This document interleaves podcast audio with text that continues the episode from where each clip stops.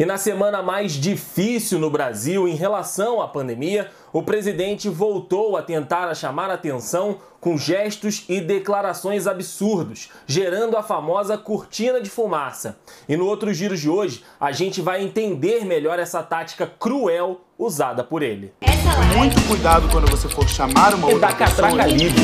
É mostrar pra Claro, vocês. aquelas notícias que aquecem o nosso coração. Olá pessoal, Andrei Matos com vocês aqui no Outros Giros. E a tática da cortina de fumaça foi usada mais uma vez pelo presidente Jair Bolsonaro. Nesta semana em que o país bateu recordes de óbitos por Covid-19, em que o PIB apresentou o pior número desde o governo Collor e de que mais uma polêmica envolvendo Flávio Bolsonaro apareceu, o presidente finalmente deu as caras e que começou mais uma sequência de declarações e atos lamentáveis e infelizes. Nós temos que enfrentar os nossos problemas. Chega de frescura, de mimimi. Vamos ficar chorando até quando? Temos que enfrentar os problemas, respeitar, obviamente, os mais idosos, aqueles que têm doenças, comorbidades.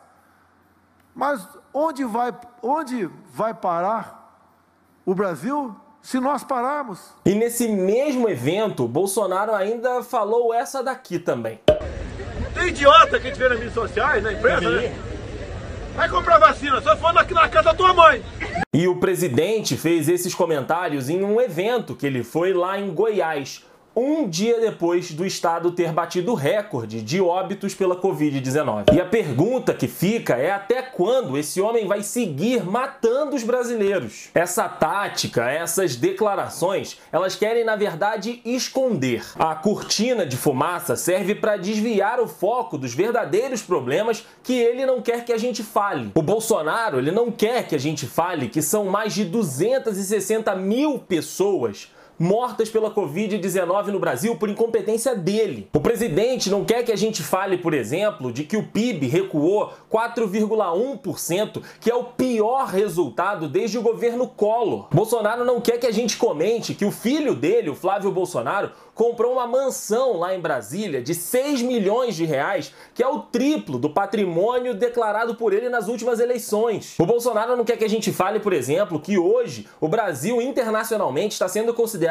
como uma ameaça sanitária global, para usar termos que foram colocados no The Guardian lá na Inglaterra. E além disso tudo, essa tática do Bolsonaro, ela também tem um cunho eleitoral para continuar dividindo o país. Essas manobras do Bolsonaro são para conseguir o apoio de um dos segmentos da população que perderam o seu emprego ou então que tiveram que fechar suas lojas por determinação dos governadores e dos prefeitos. E vendo de novo essa movimentação do Bolsonaro, mais essa cortina de fumaça que ele tenta jogar em cima da gente, começou a circular um vídeo nas redes sociais intitulado Quanto custa o Bolsonaro? Qual é o custo Bolsonaro para o Brasil? E esse vídeo fala sobre todas essas questões que a gente falou por aqui.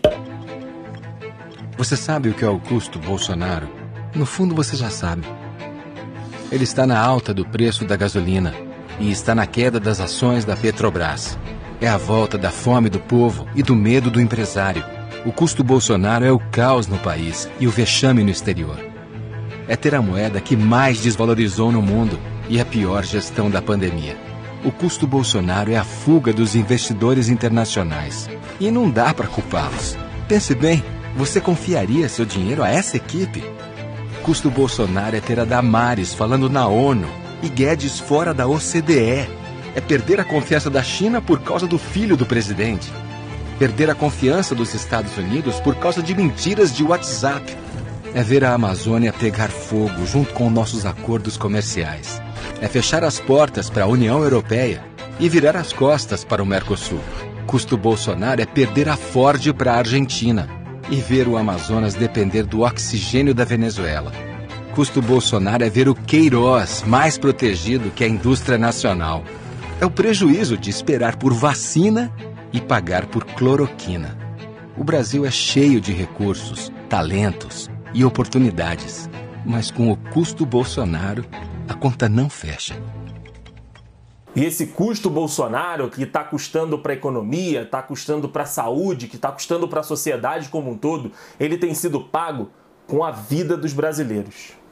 Muito cuidado quando você for chamar uma E outra da pessoa. catraca livre. é aquelas notícias que aquecem o nosso coração.